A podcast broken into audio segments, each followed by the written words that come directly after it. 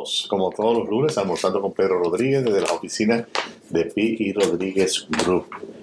Ah, como siempre, revisando lo que hizo noticias en el periódico ah, Nuevas Raíces. A primera plana destaca, es buena idea consolidar mis deudas. Muy interesante artículo ah, para que usted pueda entender si consolidar deudas es algo que usted necesita hacer o tiene algún beneficio haciéndolo. También información sobre la temporada de impuestos y hoy vamos a seguir hablando del tema. Personas nos llaman, nos hace consulta y queremos realmente compartir algunos tips con usted que nos escucha para que usted se asegure de hacer sus impuestos de la manera eh, correcta. Ah, habla también de eh, los beneficios para la salud de la yuca. Como siempre les digo, el periódico Nueva Raíces trae mucha información ah, sobre cuestiones de salud, cuestiones cotidianas, ah, información que es muy valiosa tanto para usted como para su familia. un artículo de Comienza nueva ola de despidos más en el 2024. Ah, es interesante como todas las noticias que escuchamos es que la economía está campante, estamos ya lejos de una recesión, todo está bien, pero la realidad cada vez es, vemos más personas que realmente están perdiendo sus trabajos o ya lo perdieron, que están buscando reubicarse en el mercado laboral y ah, realmente vemos que el costo de la vida sigue aumentando, los, las rentas están sumamente altas, esto es, increíble, pero a veces pareciera que, los, que los, las, ah, los, los, referentes para saber si estamos en inflación o no, no toman en cuenta realmente las cosas básicas como son la alimentación y la vivienda. Ah, bien, bien interesante, este, como les digo, es el periódico que vale la pena llevar a, sus hogares para estar informados, estadounidenses abrumados por las deudas de tarjetas de crédito. Y eso es algo que hay que entender en este país, donde se utiliza tanto el crédito. Realmente, por muy mala que empiece a estar la economía, demora cierto tiempo en reflejarse, eh, en verse realmente la situación. ¿Por qué? Porque las personas, ah, me quedé sin trabajo, lo primero que hacen las personas es que van a estar utilizando ah, de alguna manera pues sus tarjetas de crédito para con las tarjetas de crédito a salir al paso a la situación, hacer sus pagos eh, y así sucesivamente. Después entonces ah, ya las tarjetas de crédito lo mejor en el tope, la persona todavía va entonces a buscar a alguien que le preste todo dinero, o sea que va como arrimando, como decimos, arrimando la arruga hasta que ya es insostenible la situación. Ah, han salido a cantidad de personas que se han convertido en uh, prestamistas, que prestan dinero a, las personas para, bien sea salir de las deudas, pagar eh, por algún servicio que tienen que pagar de manera inmediata. Y eh, sobra decir que normalmente ese tipo de préstamos que no es a través de la banca son préstamos a un alto interés que eh, difícilmente pues las personas comunes ah, podemos enfrentar el pago o sea, se convierte en algo de alguna manera, ah, por así decirlo, eterno.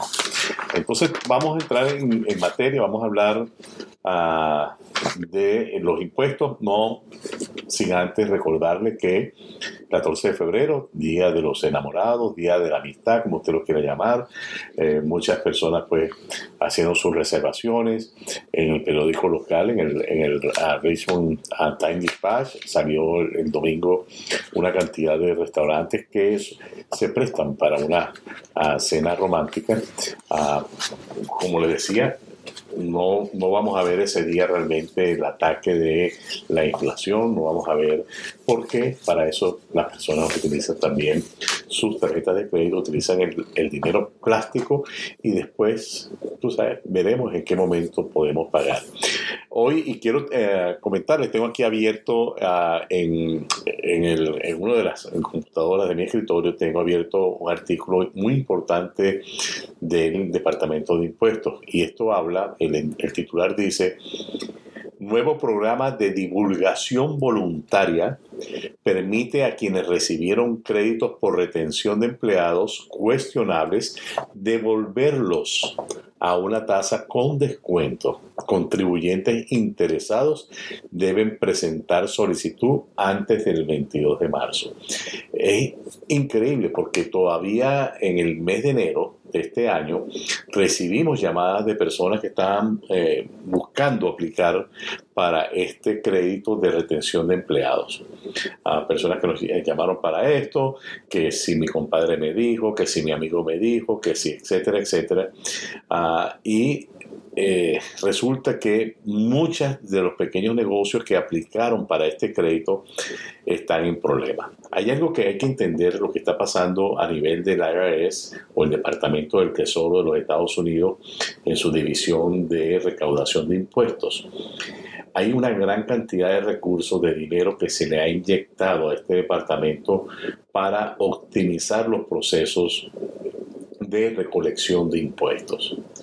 Eh, información cruzada, información que anteriormente quizás ellos demoraban tres años o seis meses o seis años en darse cuenta de lo que había pasado, ah, ahora es algo mucho más rápido, mucho más violento. Entonces, cuando usted lee este artículo, que es un ah, artículo que comienza diciendo que como una parte de la iniciativa en el curso destinado a combatir las reclamaciones dudosas del crédito de retención de empleados, conocido también como ERC por sus siglas en inglés, el Servicio de Impuestos Internos lanzó hoy un nuevo programa de divulgación voluntaria para ayudar a las empresas que quieran devolver el dinero que recibieron después de presentar sus reclamos de ERS por error. Ustedes se cuenta que inclusive le están llamando de manera bonita, están diciendo pues, que algunas empresas cometieron un error solicitando este crédito que no le correspondía. El gobierno, sin darse cuenta del error en ese momento, pues, ah, y bajo la creencia de que el reclamo era legítimo, envió el dinero, las empresas recibieron el dinero y lo gastaron. Esto dice que el nuevo programa de divulgación, que ha estado en proceso durante varios meses, es parte de un esfuerzo mayor del IRS para detener el mercadeo agresivo en torno al ERC que indujo a algunos empleadores a presentar reclamos por error, lo siguen llamando reclamos por error. La verdad es que hay una gran cantidad de compañías que incitaban, mandaban mensajes, llamaban por teléfono a las pequeñas empresas diciéndole que uno podía calificar, que ellos podían hacer el trabajo de ver si uno calificaba o no, y si no calificaba, pues no pasaba nada, y si uno calificaba, entonces tenía que pagarle a ellos por su trabajo. Resulta que muchas pequeñas empresas, muchas personas, como dice el área por error aplicaron para este dinero y por error recibieron el dinero y por error gastaron el dinero que no les correspondía. Y ahora el AGAE dice, bueno, como usted cometió un error, vamos a darle la oportunidad que usted enmende ese error. Y la oportunidad que le estamos dando de que usted enmende ese error es que usted negocie con nosotros para devolvernos el dinero que usted recibió y gastó sin ser un dinero que iba para usted, no le correspondía ese dinero. Señores, esto, eh, si usted está en esa situación, le recomiendo muchísimo buscar realmente a cómo aplicar para este programa voluntario antes de que el IRS quite el programa voluntario y entonces sencillamente vaya detrás de las empresas que aplicaron para este crédito sin corresponder del crédito. Entre las empresas que aplicaron para estos créditos, a lo mejor hay empresas que ni siquiera tenían ah, empleados, sino que tenían era contratista. Hay diferentes cuestiones sobre la mesa que definitivamente usted tiene que ah, eh, atacar con tiempo. El programa de divulgación voluntaria del ERC dice, ¿quiénes lo pueden solicitar? Pueden solicitar una variedad de destinatarios del ERC, cualquier empleador que ya recibió esta cantidad de dinero, este programa ah, tributario, pero que no tenga el derecho a recibirlo.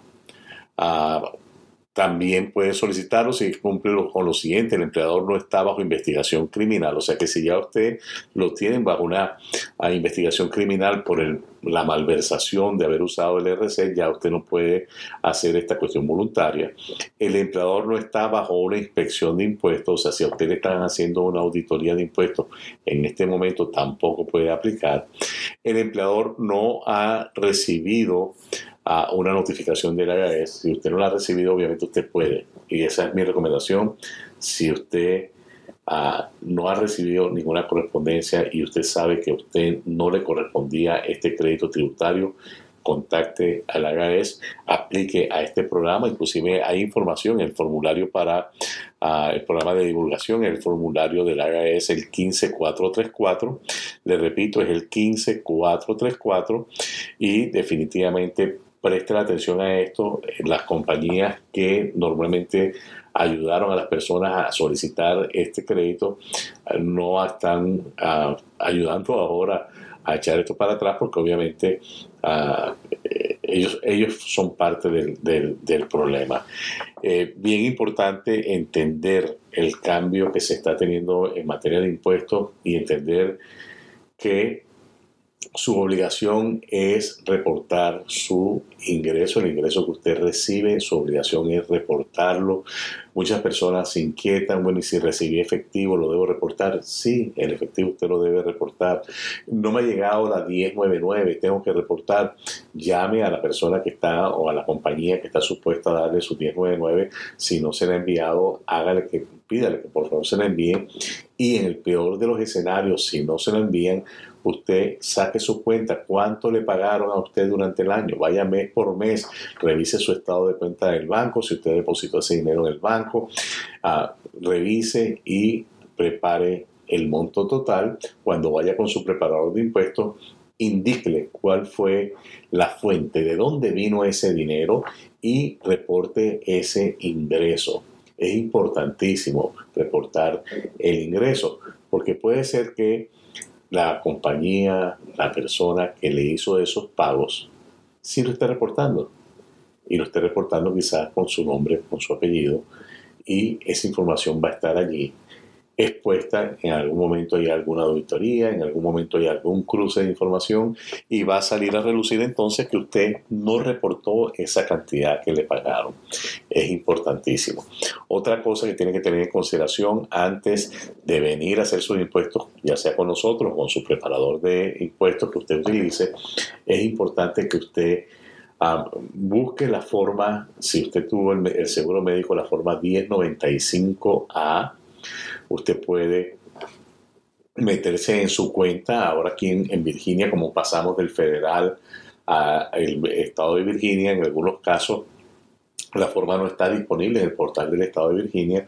Hay que llamar entonces telefónicamente a el departamento de, del seguro de salud anteriormente conocido como el Obamacare, el seguro de, el mercado de salud o mercado de seguros y pedirle eh, que por favor le envíen su formulario o que le den la información, si le van a dar la información, tenga papel, lápiz y a paciencia porque la información es un poco larga, le van a ir diciendo que hay en la casilla 1, que dice la casilla 2, que dice la casilla 3 y así sucesivamente por todo el formulario, dándole toda la información que usted necesita llevar a su preparador de impuestos.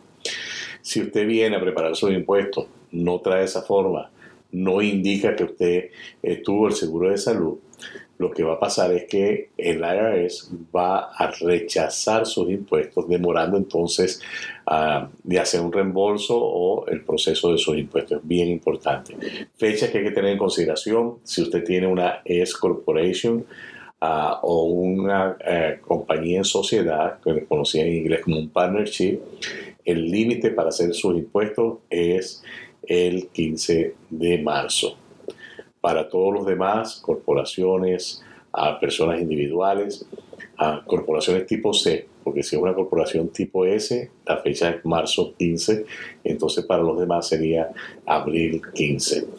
Muy importante, señores, póngase pila con esto porque tan mal están las cosas, la economía ah, ir caminando hacia atrás y lo menos que usted quiere es sumarle a eso un problema ah, con sus impuestos, un cobro adicional por intereses, por ah, penalidades, por no haber hecho sus impuestos.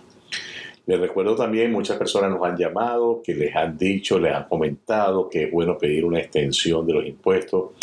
Es importante que usted sepa que la extensión es para presentar los impuestos, la extensión no es para el pago.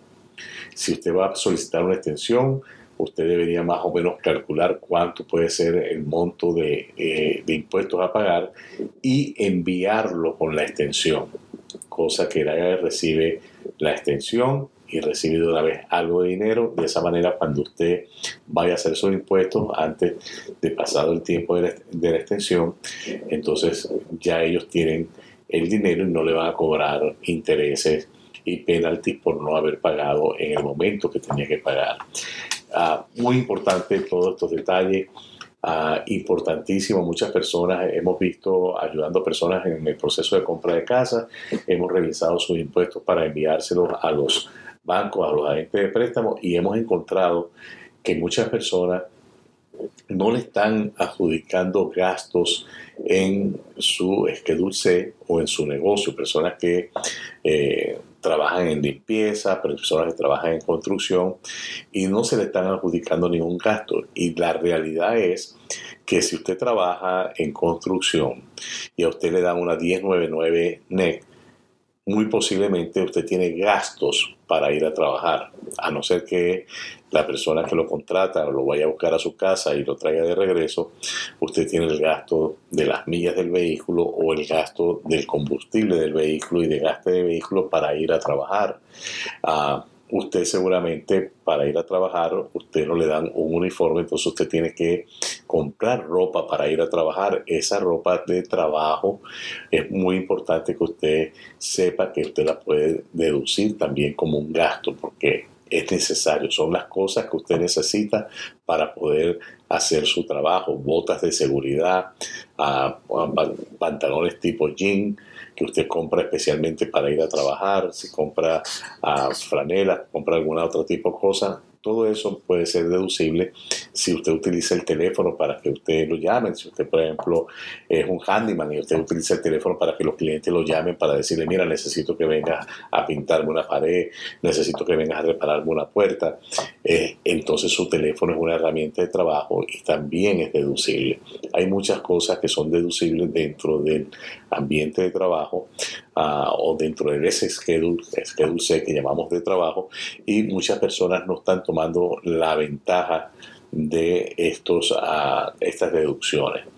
Uh, así pues, vamos a seguir el, el, próximo lunes vamos a seguir seguramente porque estamos trayendo de traer las inquietudes que vemos viendo durante la semana, clientes llamando por diferentes cosas y la mayoría de las llamadas que estamos recibiendo son del material de impuestos.